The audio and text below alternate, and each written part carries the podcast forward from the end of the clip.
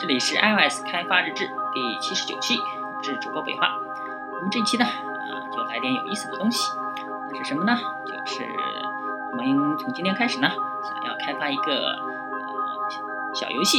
这个小游戏名字呢叫二零四八。啊，众所周知啊，这个二零四八和 Flappy Bird 这个 Bird 啊这两个啊是比较火的小游戏。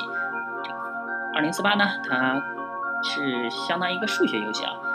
就是拼数字，跟那个拼图一样，啊，不过呢，它是上下左右滑动，然后里面有相方格里面数字遇到相等的，它就相加了，然后就翻倍了，啊，这个总共呢就啊最后得到二零四八就赢了，当然它也有一些其他的变体，有的就是根据朝代的，咱们中国的朝代呢，可能大家也清楚啊，就是夏商与西周，东周分两段，春秋和战国，一统秦两汉。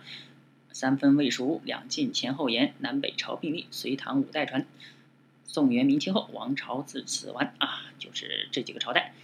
那么，朝代是一种变体，还有其他的一些啊，咱就不列举了。啊，它的玩法呢，啊，基本上就是上下左右滑，然后遇到相等呢就啊翻倍啊，这这个上面呢就是相等呢就乘以二，然后呢最终你能拼出二零四八就赢了。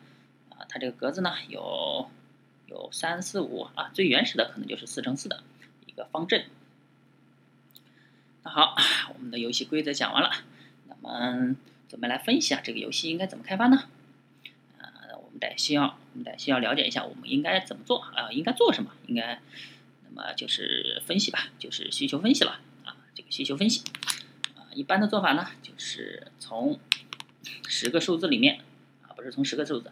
就是随机产生一个数，然后这个数呢，啊，有百分之十的几率是四，有百分之九十的几率都是二，然后这些数字呢是插在空白的地方，就是说如果这个方阵里面已经有有其他数字了，你就不能加了，啊，你就不能放在那些有占占了数字的地方，你只能放在空白的位置，而这个你上下左右滑动之后呢，啊，如果它就是。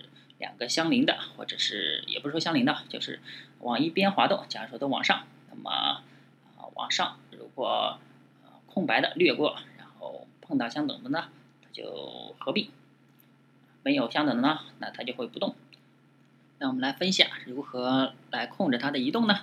嗯，传统的做法啊，就是如果是如果是 PC 上的，肯定就是上下左右键控制它。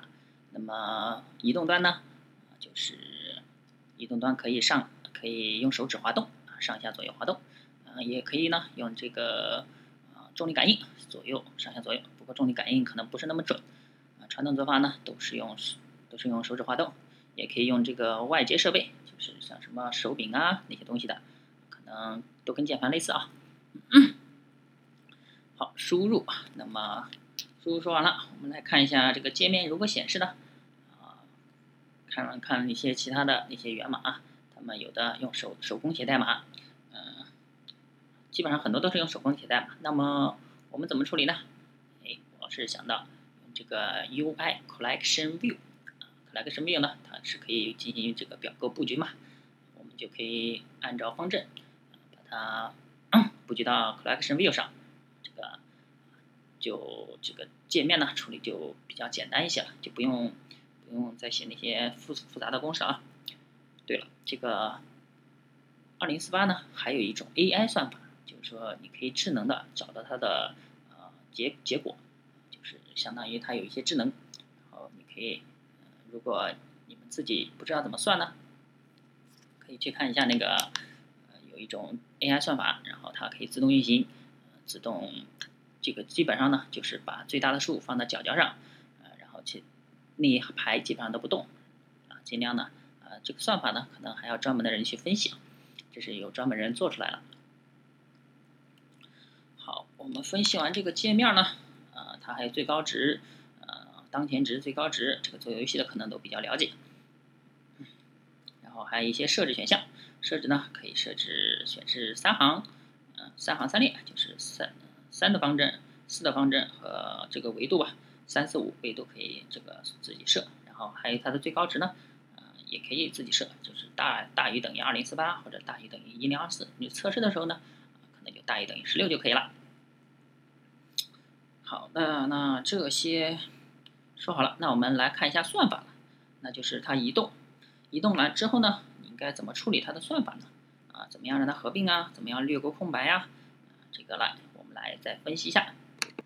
重复造轮子呢，可能还是能提高自己能力吧，但是还还是不如用用人家直接造好的。那么我们直接分析别人写好的这个源码吧。源码呢，有一些人花了两天时间，用这个 reactive 这种方式，就是响应式的方式做出来一个。嗯，有的人呢可能会用几个小时就把它完成了。但是这个 Swift 最火的一个一个仓库呢，就是 GitHub 上面的，叫 Swift 杠二零四八。这个上面呢，它的这个 star 应该是比较多的。那么呢，我们就来分析这一个它的时间算法啊。今天呢，今天实在不太不太好讲啊，啊，没做多少准备，那么还是明天吧。明天我把它资料啊那些算法资料都整理一下，然后放到网站上面。今天实在是准备的不充分，今天网站好像有一些网站也上不了了。下一期直接来说一下这个 iOS 的这个版本控制吧，版本号不是版本控制，是版本号。有些网站好像不是不是很好。今天吧，这一期就先到这儿吧。这期讲的不是很好啊，这个大家就就这么听吧啊。